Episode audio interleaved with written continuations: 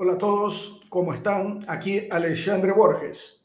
Quisiera compartir hoy algunas reflexiones que puedan ayudar a algunos a votar, especialmente en Perú y Ecuador, que este domingo hay elecciones, el 11 de abril.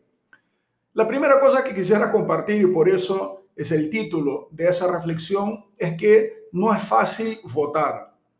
Y no es fácil votar porque la política es complicada todos nosotros acompañamos el noticiero y vemos que en la política hay muchísima corrupción, hay poderes encontrados, hay a veces una lucha eh, muy injusta por buscar el poder, por dominar los recursos que tiene el Estado. Entonces, la política se ha ido volviendo algo difícil de entrar para una persona, digamos así, honesta y termina que hay tantos poderes involucrados que las personas que van subiendo en política a veces tienen que hacer muchos amarres por el camino y la sensación que tenemos todos nosotros cuando tenemos que votar es, ¿por quién votar si es tan complicado?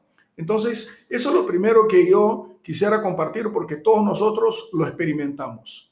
Y sin embargo, a pesar de no ser fácil votar y a pesar de todos estarmos, estar, de todos nosotros estar un poco hartos de la política y de tener la sensación de que no hay ningún eh, beneficio en votar por uno o por otro, eh, la realidad es que sí hace diferencia votar y buscar votar lo mejor posible.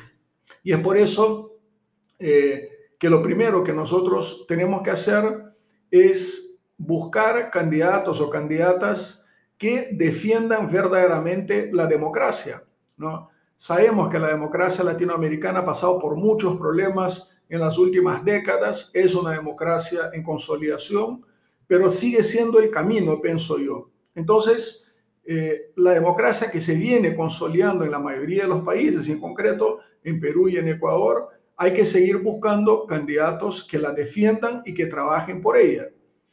Eh, y quizás la mejor manera sea evitando candidatos que defiendan las dos dictaduras que hay en Latinoamérica en el tiempo presente, que son Cuba, que ya lleva más de 50 años, y Venezuela con más de 20 años.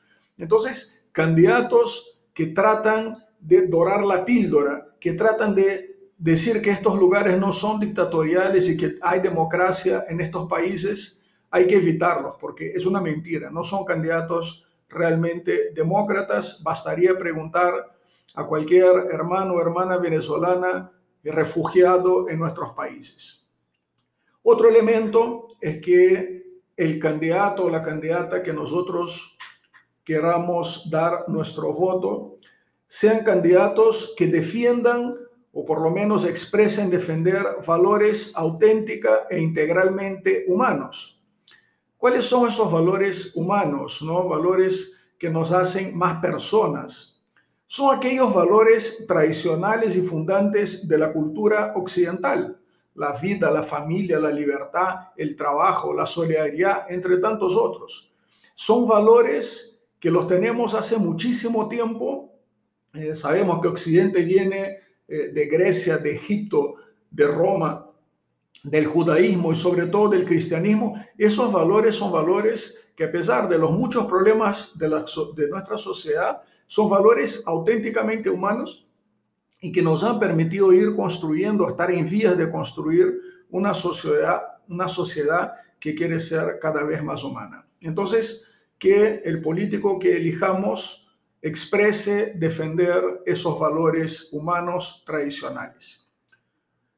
Un eh, Tercer elemento es que el político o el candidato defienda valores cristianos y especialmente acá estoy hablando para personas católicas y creo que no tenemos que tener miedo ni vergüenza de eso, ¿no? El cristianismo es esencial en la sociedad de Occidente y el candidato que defienda explícitamente la doctrina social de la iglesia, que defienda la vida, que, que esté en contra del aborto, de la eutanasia, que defienda la familia, son candidatos que merecen especial atención en que nosotros eh, consideremos la posibilidad de elegirlo o elegirla. Eh, y finalmente, como, como conclusión de esa, de esa reflexión que no es fácil votar, eh, retorno a lo primero, que no es fácil la política, no es fácil, pero es necesaria. Y nosotros como creyentes debemos rezar por la política y debemos rezar por los políticos.